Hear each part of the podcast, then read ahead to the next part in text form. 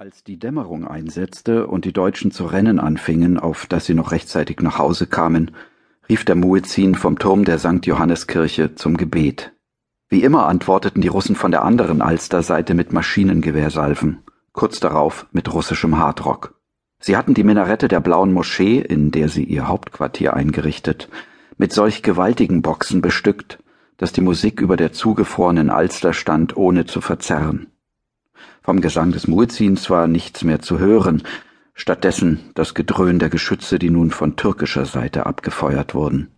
Auch wenn keine einzige Rakete in den Himmel steigen würde, sobald um Mitternacht das 27er Jahr anbrach, gehörig knallen würde es. Das stand fest. Dazu hatte es in den letzten Tagen zu viele Provokationen gegeben, die Selbstmordanschläge rund um Weihnachten im russisch kontrollierten Ostteil, die Rachefeldzüge der Todesschwadronen durch den Westteil. Ohnehin wurde nach Einbruch der Dunkelheit auf jeden geschossen, den Milizen, Jugendbanden oder Scharfschützen entdecken konnten. An den Demarkationslinien der geteilten Stadt rüstete man selbst heute zum Häuserkampf, Straßen und Plätze leergefegt.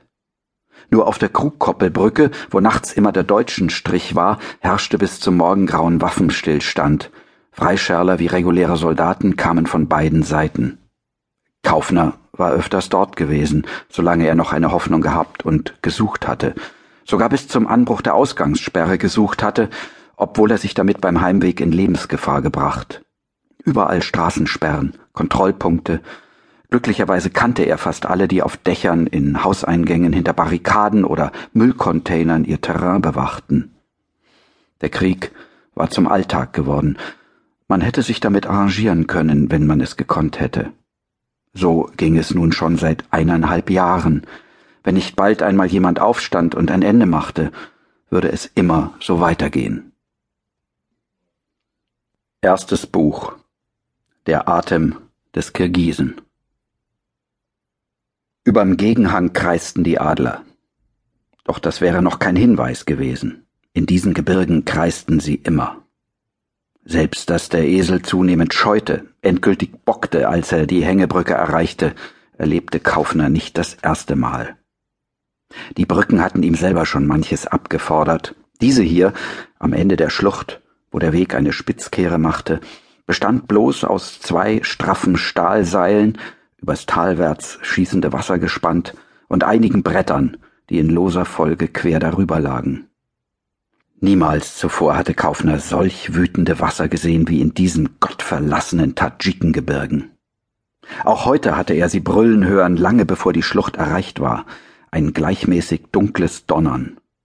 Spätestens mit Eintritt in die Schlucht wäre es ihm früher bang geworden, bang vor dem schieren Element, wie es voll Hass hinabstürzte, weil die Berge in diesem Land viel zu steil aneinandergefügt und die Schluchten viel zu eng waren, die Felsbrocken viel zu groß, die sich an ihrem Grund verkeilt. Kaufner, mit seinen 58 Jahren ohnehin einer, den so schnell nichts mehr schrecken konnte, hatte sich daran gewöhnt. Er kannte die Sturzbäche seit Monaten, die Brücken, die sofort zu schwingen begannen, wenn man sie betrat. Der Esel bockte nahezu bei jeder dieser Brücken, bei Bächen und Flüssen nicht minder, wenn er hinein sollte, um einen Übergang zu suchen. Eiskalt waren die Wasser und brutal. Man brauchte kein Esel zu sein, um davor Respekt zu haben. Odina schlug ihn mit dem Stock, dann mit der flachen Hand, beschwor ihn, Potschup, beschimpfte ihn, Jech, umfasste ihn plötzlich mit festem Griff von hinten, drückte sich an ihn, presste ihn mit den Hüften ein paar Zentimeter voran, ließ ab, wischte sich die Stirn, verrutschte das Gepäck. Tschee zog die Gurte fester, schusch, immer auf den Esel einredend. Kaufner, der zu dem Jungen aufgeschlossen hatte, nützte die Gelegenheit, den Rucksack abzuwerfen. Verfluchter Weg, der kaum mehr war als eine Abfolge an Wegmarken im Fels, ein Schäferpfad von vertrockneten Schafskötteln markiert und vertrockneten Gräsern und Disteln. Seit Stunden waren sie die Schlucht bergauf geklettert, auf Tadschikisch hieß sie angeblich das Tal, in dem nichts ist. Nicht mal zu Mittag hatten sie ordentlich gerastet, weil es anders nicht ging. Hier oben konnte jeden Tag der Winter einbrechen. Sie hatten keine Zeit zu verlieren. Wenn nur der Berg nicht so steil